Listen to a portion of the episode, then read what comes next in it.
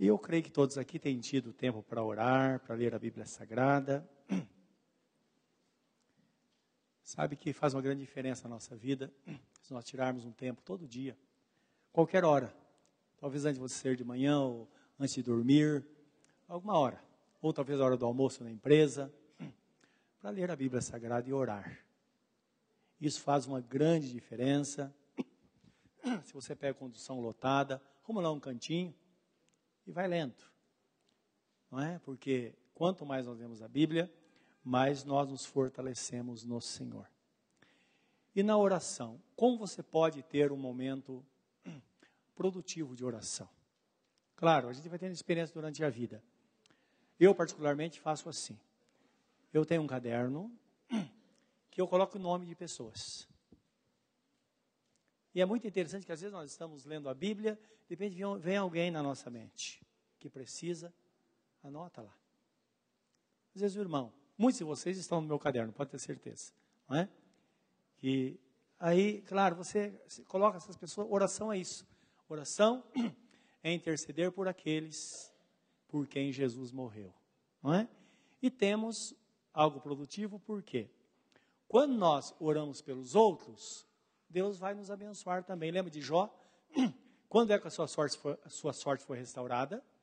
Seus bens foram restaurados quando ele orava pelos seus amigos. Então, naquela hora, a sua vida mudou totalmente. Então, são coisas importantes que nós devemos cultivar na vida.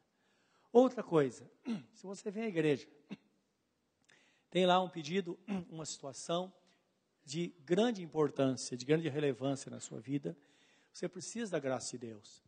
Não custa, escreve esse pedido. Mesmo seja lido aqui à frente. Se você não quer, coloque nessa urna aqui e na hora da oração nós vamos orar continuamente por esse pedido. Pessoas que às vezes têm documentos que estão enrolados, situações, não custa, tira lá uma xerox no documento e coloca aqui, nós vamos orar. Tem episódios na Bíblia, nós vemos o caso, certa vez, do povo de Israel, que eles passaram por um aperto louco o rei da Síria mandou uma, uma comitiva de pessoas para avisar que, que iam é, invadir Israel e levar os cativos. E não teve negócio, não teve acordo. E eles, claro, a multidão toda na, em cima do muro, ouvindo o que, aqueles, que aquela comitiva falava, eles, ao invés de falar em, em, em siríaco, né, na linguagem da Síria, eles falavam em hebraico. E as autoridades hebraicas, eh, judaicas, rogaram, pediram, pelo amor de Deus, não fale dessa forma. Fale na língua de vocês, nós passamos para o rei isso. Disseram, não, nós queremos apavorar o povo mesmo. E foi um desespero muito grande. Não tinha acordo. O único acordo é que eles se entregassem e eles iam arrancar um dos olhos de cada um deles. Dá para entender? E não tinha acordo, eles vieram para destruir. E aí, o rei, naquele desespero, ele chamou o profeta Isaías e falou: Isaías, nós estamos passando por um aperto. Quero você saiba que é como uma mulher que chegou o momento de dar luz, só que ela não tem força. Então, não tem o que fazer. E o profeta Isaías pegou aquela carta, entrou no templo e colocou diante do Senhor e disse: Senhor, está escrito aqui. Tudo que está é, é, tá escrito aqui a proposta feita pelo rei da Síria. Se correr, o bicho pega, se ficar, o bicho come. A situação era essa deles. Está escrito aqui. Aí ele saiu do templo. Quando ele sai, Deus fala com o profeta Isaías: Vai e diz, diga ao rei, diga ao meu povo, que ninguém zomba dos meus filhos. Diga à comitiva deste rei que ele virá realmente, mas ele não voltará vivo para a terra dele. E naquele dia, Deus enviou um anjo e feriu os soldados sírios, e feriu o rei da Síria, não é através de uma pessoa do seu reino, ele morreu e nunca mais eles intentaram é, qualquer coisa contra o povo de Deus. Então guarda isso.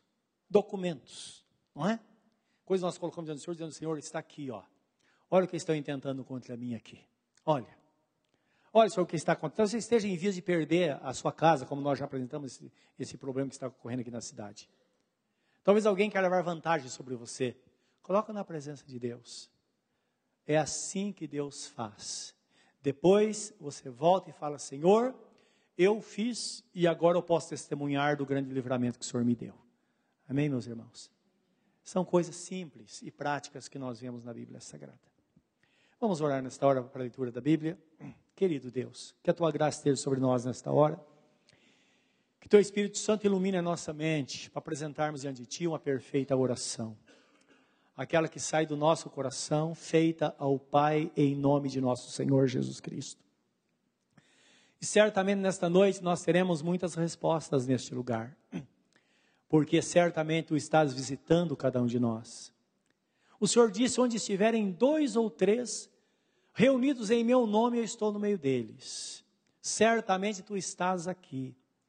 E o Senhor tem contemplado as nossas palavras e os nossos gestos de louvor na tua presença.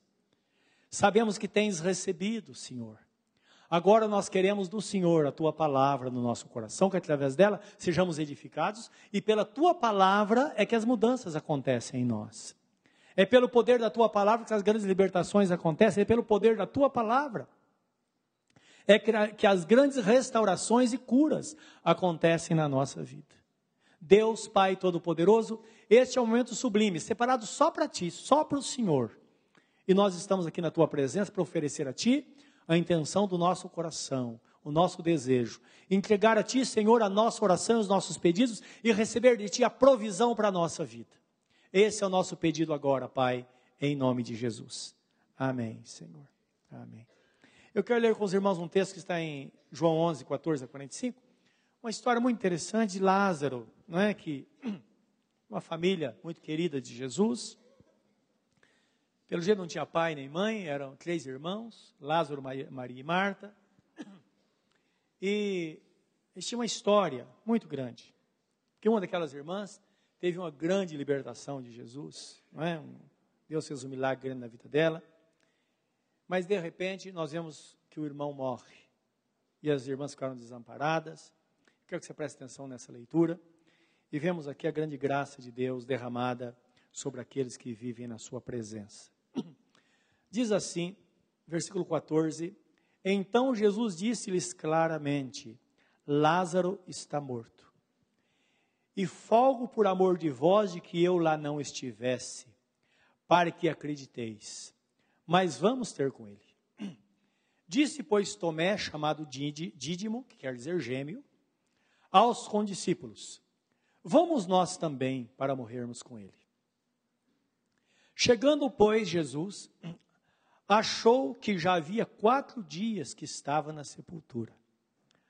Ora, Betânia distava de Jerusalém quase 15 estádios, cerca de 12 quilômetros.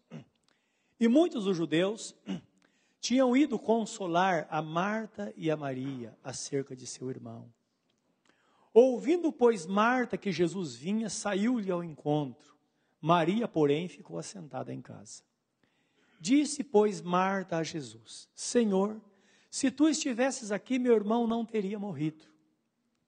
Mas também agora sei que tudo quanto pedires a Deus, Deus tu concederá. Disse-lhe Jesus: Teu irmão há de ressuscitar. Disse-lhe Marta: Eu sei que há de ressuscitar na ressurreição do último dia. Disse-lhe Jesus: Eu sou a ressurreição e a vida. Quem crê em mim, ainda que esteja morto, viverá. E todo aquele que vive e crê em mim, nunca morrerá. Crês tu isso? Disse-lhe ela: Sim, sim, Senhor. Creio que tu és o Cristo, o Filho de Deus, que havia de vir ao mundo. E dito isso, partiu e chamou em segredo a Maria, sua irmã, dizendo: O mestre está aqui, chama-te. Ela, ouvindo isso, levantou-se logo e foi ter com ele. Ainda que Jesus não tinha chegado à aldeia, mas estava no lugar onde Marta o encontrara. Vendo, pois, os judeus que estavam com ela em casa, que a consolavam, que Maria apressadamente se levantara e saíra, Seguiram-na, dizendo: Vai ao sepulcro para, para chorar ali. Tendo, pois, Maria chegado aonde Jesus estava, e vendo-o, lançou-se aos seus pés, dizendo-lhe: Senhor, se tu estivesses aqui, meu irmão não teria morrido. Jesus, pois, quando a viu chorar e também chorando os judeus que com ela vinham, moveu-se muito em espírito e perturbou-se. E disse: Onde o puseste? Disseram-lhe, Senhor, vem ver. Jesus chorou. Disseram, pois, os judeus: Vede como amava. E alguns deles disseram: Não podia ele que abriu os olhos ao cego fazer também com que este não morresse? Jesus, pois, movendo-se outra vez muito em si mesmo, foi ao sepulcro, e era uma caverna, e tinha uma pedra posta sobre ela. E disse Jesus: Tirai a pedra. Marta, irmã do defunto, disse-lhe: Senhor, já cheira mal, porque é já de quatro dias. Disse-lhe Jesus: Não te hei dito, se creres, verás a glória de Deus. Tiraram, pois, a pedra, e Jesus, levantando os olhos para o céu, disse: Pai, graças te dou por me houveres ouvido. Eu bem sei que sempre me ouves, mas eu disse isso por causa da multidão que está ao redor, para que creiam que tu me enviaste. E tendo dito isso, clamou com grande voz: Lázaro, vem para fora. E o defunto saiu, tendo as mãos e os pés ligados com faixas e o seu rosto envolto num lenço. Disse-lhe Jesus: Desligai-o e deixai-o ir. Muitos, pois, dentre os judeus que tinham vindo a Maria e que tinham visto o que Jesus fizera, creram nele. Amém. Se creres, verás a glória de Deus. Esta palavra é uma palavra certa para o seu coração nesta noite. Se creres, verás a glória de Deus. A Bíblia Sagrada nos fala na Epístola de 1 João, capítulo 5, versículo 4 e 5, diz assim: que a vitória que vence o mundo é a nossa fé. E pergunta: quem é que vence o mundo? Senão aquele que crê que Jesus Cristo é o Filho de Deus. Então, é o que a Bíblia Sagrada nos mostra, testifica. Nós sabemos que uma vez esta pessoa crendo em Jesus como Filho de Deus, como Senhor, como Deus conosco, como aquele que é a imagem e semelhança de Deus, que veio para morrer em nosso lugar, pagando o seu preço para que nós pudéssemos então alcançar dele a sua bênção. Está escrito que tudo o que nós precisamos, ou então o que precisarmos, virá através dele e no nome dele. É desta forma que a Igreja de Cristo tem vivido nesses dois mil anos, pelo menos, experimentado essa grande graça de Deus. Nós sabemos que esta família, diante dessa grande tragédia, aquelas moças sabiam disso. Tanto é que Marta disse a Jesus: Meu irmão está morto. Mas também agora eu sei que tudo quanto pedirdes a Deus, Deus te concederá. Então é, é alguém que conhecia Jesus. Percebam só, ela sabia que não podia fazer absolutamente nada. Ela que a princípio questionou, não é? Que ela disse, Senhor, se o Senhor estivesse aqui, meu irmão não teria morrido. Não sei se você já parou para pensar e orou desta forma alguma vez. Eu gostava do Senhor, se o Senhor estivesse aqui em, em, carne e osso, o Senhor não deixe, deixaria passar essa situação. O Senhor faria aqui um grande milagre. Não é? Mas nós sabemos que o Senhor não está aqui em carne e osso, mas Ele está em espírito, porque Ele disse: Onde estiverem dois ou três reunidos em meu nome, aí eu estou no meio deles. E se Ele está aqui, e se nós confiamos nele, temos fé nele, confiamos nele de todo o nosso coração, certamente nós vamos receber dele a bênção de que precisamos, porque ele mesmo diz na sua palavra: tende fé em Deus. Porque aquele que tiver fé do tamanho de um grão de mostarda dirá este monte: arranca-te e precipita-te no mar, e assim será feito. Basta tão somente não duvidar no seu coração mas sim crer no que se diz. Porque nós, muitas vezes, nós cremos de todo o coração que Jesus pode fazer. Mas e o medo de professar e ele não fazer? Então, ele diz assim: se você crê de todo o coração, confesse com sua boca que de fato, como você crê, Ele vai fazer, então assim será na sua vida. É por isso que uma pessoa que muitas vezes está doente, ela clama por misericórdia diante do Senhor. E ela percebe que se torna uma situação muito difícil, porque ela está suplicando, é como que, que Deus o desamparasse ou a desamparasse. Mas quando esta pessoa, ela está numa dificuldade e a sua oração muda, e ela diz: Senhor, porque tu deste a vida por mim, então certamente, com certeza absoluta, eu vou sair dessa, porque o teu poder curador está sobre mim. Eu não aceito esta enfermidade. Esta é uma oração que nós chamamos de oração proativa. Não é que não aquela oração que você está pedindo misericórdia, mas você está concordando com Deus acerca da promessa que ele fez. E o ideal da oração é essa, quando nós concordamos com Deus. Por isso que o apóstolo Paulo, já repetia por várias vezes, que o apóstolo Paulo, quando ele orava, quando ele falava das promessas, sempre ele citava o nome de Jesus, dizendo: Lembra-te de Jesus Cristo ressurreto dentre os mortos, segundo as Escrituras. Porque quando você fala de Jesus Cristo, que morreu e ressuscitou, isso traz consigo uma verdade muito grande, que move os céus a nosso favor. É o mesmo efeito dos judeus na época, quando eles clamavam e diziam Deus de Isaac, Deus de Abraão e Deus de Jacó, na oração. Então Deus sabia que tinha uma promessa feita aos patriarcas. Outra hora nós vimos o cego clamando: Jesus, filho de Davi, tenha misericórdia de mim. Ele sabia que era uma, algo que só ele podia orar dessa forma. Somente um judeu.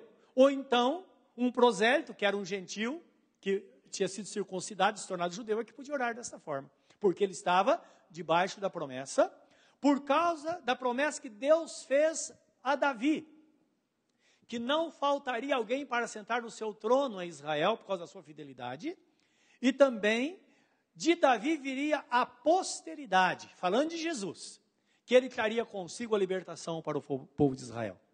É por isso quando aquela mulher de Cananéia, aquela Ciro Finícia, ela clamava, Jesus, filho de Davi, tem misericórdia de mim, Jesus falou: não, eu não posso pegar o pão do, do, dos filhos e dar, dar para os cachorrinhos. Lembram disso? Simplesmente porque ela não podia evocar esta promessa. Somente um judeu, um judeu podia. Agora, como que Jesus salvou aquela mulher? Ele só salvou, só curou a sua filha porque ela disse: Senhor, mas lembra que os cachorrinhos comem da migalha que cai da mesa dos filhos. Aí Jesus disse: mulher, grande é a tua fé, vai, porque tua filha já está curada. Há princípios específicos na Bíblia Sagrada para o povo judeu e para nós somos chamados gentios, a igreja de Deus hoje. E quando diz respeito à igreja, a nossa oração é feita em nome de Jesus Cristo e a Bíblia Sagrada nos mostra que é necessário que conheçamos Jesus, quem ele é, não é? Porque é interessante o que a Bíblia Sagrada fala, quando fala sobre certeza de fé. Certeza de fé, meus irmãos, não é quando nós simplesmente confiamos que Jesus pode fazer, mas sim quem Ele é. O que, ele pode fazer, todo mundo sabe. Mas nós sabemos, quando nós conhecemos Jesus, sabemos quem de fato Ele é, a sua missão, nós conhecemos as suas promessas e sabemos aquelas, daquelas promessas diz respeito à nossa vida. É interessante que Marta, indagada acerca da sua fé, se você dá uma olhada no versículo 27, Jesus pergunta a ela, se ela, versículo 26, você crê nisso? Está falando da vida eterna, de toda o seu, a sua missão, não é? E ela fala, sim, Senhor, eu creio que tu és o Cristo, o Filho de Deus, que havia de vir ao mundo. Então nós percebemos aqui que Jesus indaga acerca da fé de Marta, porque logo à frente um grande problema a ser resolvido, e era necessário que elas crescem tanto Marta quanto, Maria, quanto Maria, crescem nele de fato de todo o coração, não é? Agora é importante entendermos isso, então, que o milagre acontece não quando nós cremos que Jesus pode fazer, porque até o diabo crê que Jesus pode fazer. Não. É quando nós cremos que de fato Jesus ele é o Senhor, o Cristo, aquele que veio para dar sua vida por nós e juntamente com Ele para dar todas as coisas que nós, de que de fato nós precisamos. Nós vemos ou podemos lembrar quando Pedro é indagado acerca desta fé em Jesus. Olha como é interessante isso. Nisso nós descobrimos realmente qual é o real interesse de Jesus na nossa fé.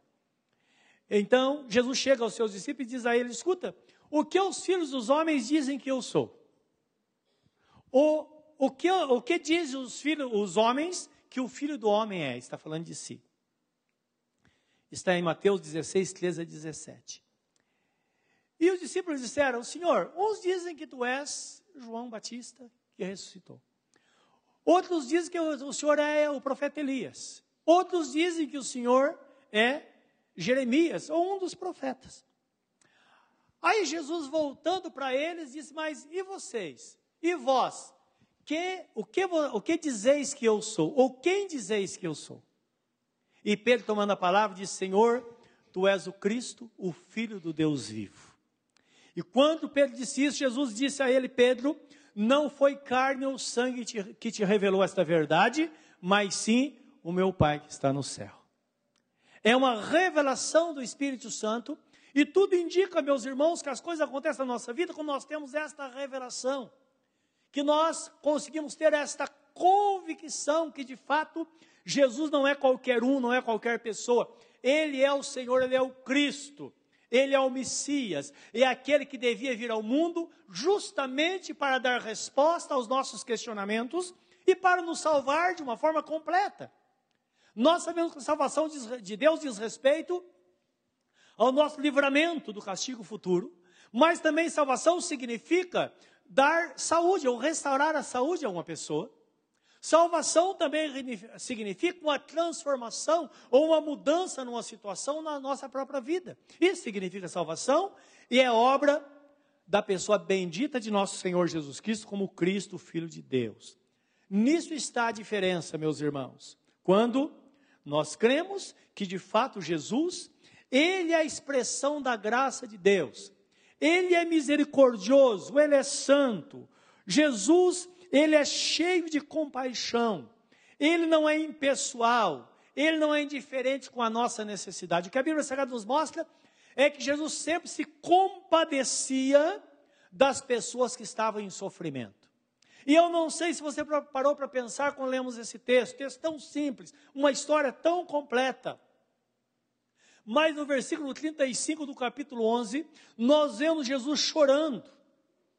Ora, por que, que ele chorou? O texto fala que as pessoas estavam chorando, estavam comovidas. E Jesus também chorou. Então precisamos entender que Jesus tem sentimento, ele tem misericórdia, ele teve compaixão daquelas pessoas. E até quando ele olha e diz: Senhor, eu estou orando, não é por mim, eu, eu nem precisava falar com o Senhor, porque ele já tinha a palavra determinada por Deus em direção daquilo que deveria fazer. Ele diz: Mas eu orei por causa dessas pessoas que estão aqui, para que elas creiam quem eu sou. Creiam que de fato eu sou o Cristo, eu sou enviado, eu sou o único que pode conduzir a salvação. E creiam, meus irmãos, que essa verdade é para nós nesta noite. Por quê? Nós encontramos pessoas e muitas pessoas que não creem que Jesus, ele é o Salvador e o único caminho para o Pai. Ele é claro em dizer: Eu sou o caminho, a verdade e a vida, ninguém vem ao Pai a não ser por mim. Então, esta verdade, todo mundo, toda pessoa que quer receber a bênção de Deus precisa saber. Porque senão, quando recebe a bênção, não sabe de onde veio, qual foi a procedência. E existem pessoas que muitas vezes vêm a Cristo simplesmente porque quer resolver o seu problema e nada mais. E muitos recebem e nunca mais voltam. Exceto num tempo em que de fato ela é tocada pelo Espírito Santo e ela chega a esse conhecimento, não é? De vez em quando a pessoa chega a mim e diz, pastor, olha, eu nem sei o que fazer, porque eu conheci Jesus no passado e, sinceramente, eu fui batizado porque eu estava muito doente e queria saúde. Ou então eu queria que meu filho fosse salvo e eu fui batizado. O que, que eu faço agora? A situação é complicada. Porque a pessoa simplesmente, ela não cria de todo o seu coração. Ela simplesmente, ela fez para receber uma bênção, não é? Agora, se ela permaneceu, é sinal que a partir daquele momento que ela fez aquilo, mesmo sem entendimento, pela misericórdia de Deus, o Senhor foi trabalhando na sua vida, não é? E mesmo que ela foi batizada desta forma, sempre eu digo a esta pessoa, mas hoje, hoje, a forma que você está na presença de Deus, você está pronta para ser batizado ou ser batizado? Sim, claro, eu estou pronto. Então você pode fazer valer aquele batismo que você recebeu lá no passado. Não é? Porque precisamos tomar muito cuidado, porque às vezes a pessoa está passando por uma situação, ela faz e depois acha que não teve valor, mas a Bíblia Sagrada fala que há uma só fé, um só Deus e um só batismo e um só Senhor, que é Senhor de todos nós. Então nós vamos guardar isso do coração, para não invalidar a palavra, mas verei a misericórdia de Deus. Que a pessoa muitas vezes toma atitude só para resolver um problema, mas Deus, na sua misericórdia, alcança de verdade. É? Então nós vemos casos assim, mostrando de fato a misericórdia do Senhor, meus irmãos. Porque está escrito em Isaías 53, 4, um texto que está citado várias vezes na Bíblia. O apóstolo Pedro fala desse texto lá em 1 Pedro. Jesus também fala desse texto que está cumprindo as escrituras quando ele curou a sogra de Pedro.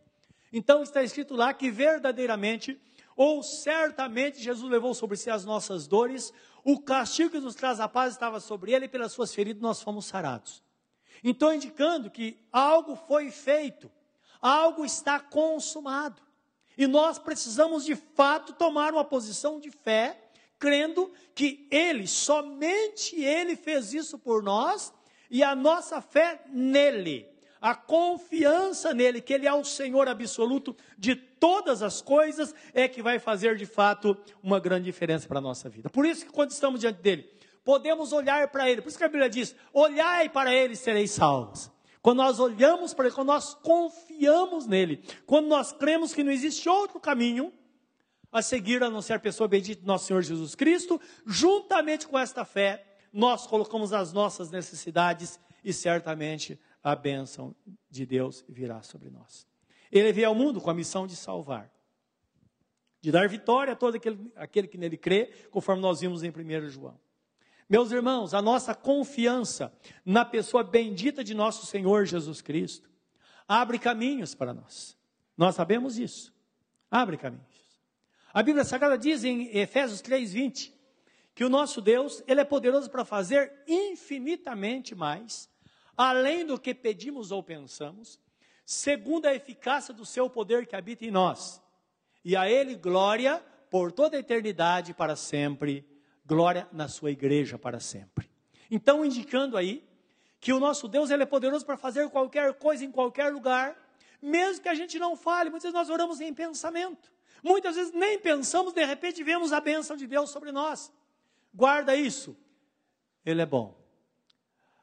A misericórdia do nosso Deus Pai Todo-Poderoso é refletida na vida de nosso Senhor Jesus Cristo. E no Salmo 113, 9, o salmista fala do nosso Deus dizendo: Quem é semelhante ao nosso Deus, que está sentado no alto dos céus e contempla os filhos dos homens? E ele levanta do pó o desvalido e, e, o necessitado do monturo, e faz com que eles assentem entre os príncipes do seu povo. Ele faz com que a mulher estéril viva como mãe de muitos filhos. Então, indicando realmente essa suficiência de Deus que nós encontramos na vida de Jesus, na pessoa de Jesus, a sua misericórdia, a sua graça, e todos aqueles que se achegam a Jesus de fato são abençoados. Basta chegar com fé, como está escrito em Hebreus 11, 6 Aquele que se achega a Deus é necessário que creia que Ele existe e é, que é galardoador daqueles que o buscam. Se você está aqui nesta noite e você orar para Jesus e dizer, Senhor, tu estás nos céus, assentado à destra de Deus Pai Todo-Poderoso, olha para mim nesta hora. Talvez sua oração nem passe desse teto. Mas se você crer que Jesus está aqui, Ele está presente aqui nesse lugar, porque Ele prometeu. Onde estiverem dois ou três reunidos em meu nome, eu estou no meio deles. E você orar para dizer: Senhor, eu estou falando contigo agora, Senhor. Mesmo que você não creia desta forma, mas ele está no seu coração. Mais preciso ainda será a sua oração. Eu sei que estás em mim. O meu pedido está aqui, Senhor, e certamente nesta noite eu saio aqui debaixo da tua bênção, porque eu sou tocado pelo Senhor e vou receber uma grande graça do Senhor, uma grande bênção na minha vida nesta noite, e certamente assim será. Meus irmãos, o que nós vemos é que sempre vai existir uma pedra entre Jesus e o problema. Aqui existe, existia uma pedra entre, Jesus e Lázaro. E nós vemos, claro, essa pedra tem um grande simbolismo. Agora, o interessante aqui é que Jesus, com todo o poder nos céus e na terra, ele poderia ter feito diferente. Eu, no lugar de Jesus, chegaria me poria diante daquele túmulo e ordenava: pedra, saia daí. E aquela pedra sairia. Ele não podia ter feito isso? Podia ou não? Claro que sim. Mas ele sabe que tem coisas que nós precisamos fazer. Só que quando nós mexemos, acontece o que aconteceu com Marta. Quando ela tirou a pedra, ela descobriu que o problema é maior do que ela imaginava que era. Já aconteceu com você alguma vez isso? Enquanto você não mexe com o problema, não parece tão grande. Quando você mexe, você descobre que é maior do que realmente ele é. O que aconteceu com ela? Quando ela tirou a pedra, ela olha para Jesus, eu creio que pálida, e diz: Senhor, já cheira mal, porque já é de quatro dias. Qual foi a, a resposta de Jesus? Marta, eu não te disse que se creres verás a glória de Deus? Ele só mandou ela tirar a pedra. Nós também, alguns comentários são dispensáveis nesta hora, não é? Ele mandou que ela tirasse a pedra, simplesmente, continuasse crendo de todo o seu coração, porque ela precisava de fato fazer isso. E eu quero que você volte ao texto para ler o que aconteceu, do 39 ao 44. Não é a situação, é uma situação muito é, difícil, não é? E quando ela olha para o seu irmão ali, ela falou: Meu Deus, ele está também diferente de quando ele foi sepultado. Versículo 39. Disse-lhe Jesus: Tirai a pedra. Marta, irmã do defunto, disse: Senhor, já cheira mal, porque já é de quatro dias. Disse-lhe Jesus: Não te hei dito que se creres verás a glória de Deus? E tiraram a pedra. E Jesus, levantando os olhos ao céu, disse: Pai, graças te dou por me haveres ouvido. Eu bem sei que sempre me ouves, mas eu disse isso por causa da multidão que está ao redor, para que creiam que tu me enviaste. E tendo dito isso, clamou com grande voz: Lázaro, vem para fora. E olha a forma que ele saiu. E o defunto saiu tendo as mãos e os pés ligados com faixas, porque ele estava todo enrolado com faixas, como uma múmia. E o seu rosto envolto num lenço. Disse-lhe Jesus: Desligai-o e deixai-o ir. Então tudo indica que quando Jesus deu a palavra, ele saiu flutuando, não é? Ele não se mexia. Meus irmãos, quando Deus dá a palavra, a vida vem, independente daquilo que nós estamos vendo. Nós sabemos que vem para transformar, para mudar o que aconteceu com esta família. Se creres, verás a glória de Deus. Quero que você saiba nesta noite que quando nós olhamos para o problema, focamos o problema, nós muitas vezes encontramos coisas que não gostaríamos de, de ver, ou vemos coisas que não gostaríamos de ver, não é? Nós nos surpreendemos muitas vezes, porque fala agora já não tem mais jeito. Meus irmãos, mas tem jeito sim. O nosso Deus, ele tira a vida da morte. Ele transforma situações. Olha o que ele faz na vida de uma pessoa que se entrega a ele. Essa pessoa se torna uma nova criatura. E eu creio que você está aqui pode constatar isso, o que ele já fez na sua vida. Situação que ninguém dava nada. De repente, uma ação de Deus, um toque de Deus, uma palavra de Deus, aquela situação é mudada. Nesta noite, coloque os seus olhos no Senhor. Creia nele de todo o seu coração e a glória dele vai se manifestar na sua vida, não importando a dificuldade que porventura você esteja enfrentando, porque certamente esta dificuldade será mudada. Certamente. Diga comigo, certamente o meu problema será resolvido. Amém. Certamente. É isso que Deus professa na Sua palavra. É isso que Ele quer que façamos. É dessa forma que Ele quer que criamos nele. E certamente, quando Ele der a palavra, nós podemos crer de todo o coração. Nesta noite, a palavra dele para nós é essa: Filho, eu disse já por muitas vezes, você já deve ter experimentado muitas vezes isso. Toda vez que você creu, você viu a glória de Deus. Talvez você diga, mas eu nunca vi. Então creia e você vai ver. Porque Ele é fiel à Sua palavra, Ele está aqui para abençoar pessoas, aqui para transformar a nossa vida. Ele é a expressão exata do amor de Deus, da misericórdia, da grandeza. Por isso, quando Jesus Cristo veio, o Pai deu a Ele o nome de Emanuel, que significa Deus conosco é a presença dele real na nossa vida. Ele é o socorro presente na hora da angústia, ele é a solução Todas as vezes que nós estamos em dificuldade, podemos clamar para Ele, ou clamar por Ele, que certamente Ele virá nos socorrer, Ele vai nos abençoar, sempre vai ter uma porta aberta diante de nós, porque Ele disse: apesar da pouca força, não negaste a minha palavra, mas creste em mim, por causa disso eu tenho a porta aberta diante de ti, a qual ninguém poderá fechá-la. Nesta noite, pega isso de todo o seu coração, creia de todo o seu coração na pessoa bendita de nosso Senhor Jesus Cristo. Não fique pensando, Senhor, o Senhor pode fazer, claro que Ele pode, mas fala, Senhor, Tu és o Cristo, o Filho do Deus vivo, que veio a este mundo para que hoje eu pudesse ter a vitória através do teu nome. Certamente Ele fará, porque Ele é fiel. Curva o seu semblante na presença dEle nesta hora. Fala com Ele o que está atormentando o seu coração.